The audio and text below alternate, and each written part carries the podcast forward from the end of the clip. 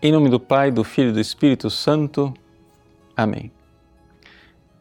Meus queridos irmãos, embora seja 20 de março e não 19, hoje é a solenidade de São José, transferida do domingo, porque, claro, caindo no domingo da quaresma, a precedência do domingo.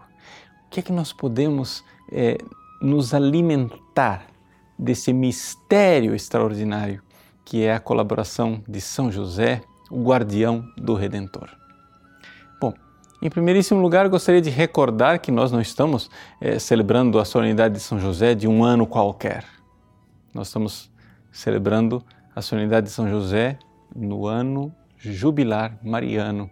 São 300 anos de Aparecida, 100 anos de Fátima. E um ano mariano é iluminado especialmente por essa figura do maior de todos os devotos da Virgem Santíssima, São José. Ninguém, absolutamente ninguém, amou a Virgem Santíssima como São José.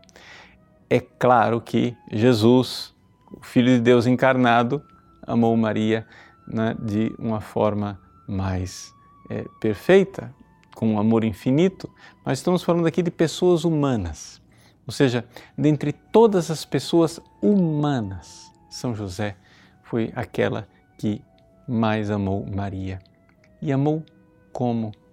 Amou, sim, como sua esposa, mas com isto, com o seu amor casto, São José amou Maria de uma forma tão perfeita que ele, na verdade, joga uma luz no relacionamento entre o esposo e a esposa.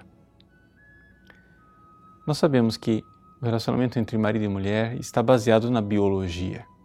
Claro, é um animal do sexo masculino, um animal do sexo feminino que se atraem mutuamente é, para uma relação sexual.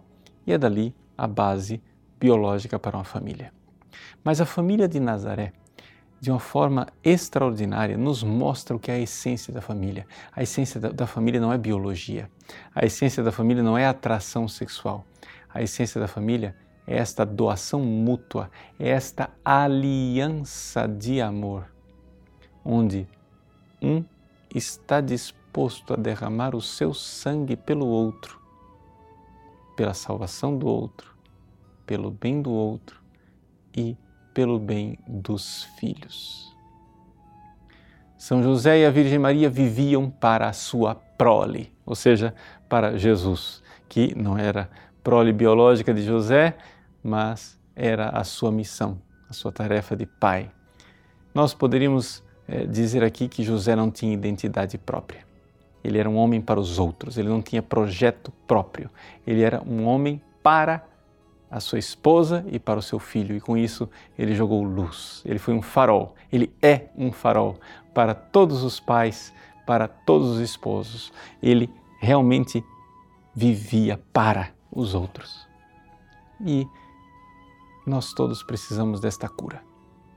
Nós todos precisamos nos curar desta doença de achar que nós somos para nós mesmos, que nós temos um projeto nosso né? Quantas e quantas vezes no confessionário a gente encontra pessoas assim, reclamando da própria família, da esposa, do marido, dos filhos. Por quê? Porque e eu como é que eu fico? Se nós aprendermos de São José, se nós entrarmos na escola de São José para aprender, eu não me pertenço, eu não tenho vida minha, eu sou para os outros, eu sou totalmente para Maria, porque Maria é totalmente para o Filho Jesus e, portanto, servindo Maria, eu sirvo a Jesus e servindo a Jesus, eu sirvo àquele que importa, a Deus, a Deus, nosso Pai. Meus queridos, São José, movido pelo Espírito Santo, ama Jesus e Maria. Que neste ano mariano, em que nós celebramos especialmente a devoção à Virgem Santíssima, São José seja para nós não somente um modelo, mas verdadeiro intercessor e recebamos a graça do esquecimento de si, do jeito que José se esqueceu de si mesmo, do jeito que José verdadeiramente viveu para os outros. Eis aí a sua missão de pai, eis aí a sua missão de esposo. Viva, viva para levar seus filhos e sua esposa para o céu. Viva para a glória de Deus. Você não se pertence, você não tem um projeto seu, você é dos outros. Deus abençoe você. Em nome do Pai, do Filho e do Espírito Santo. Amém.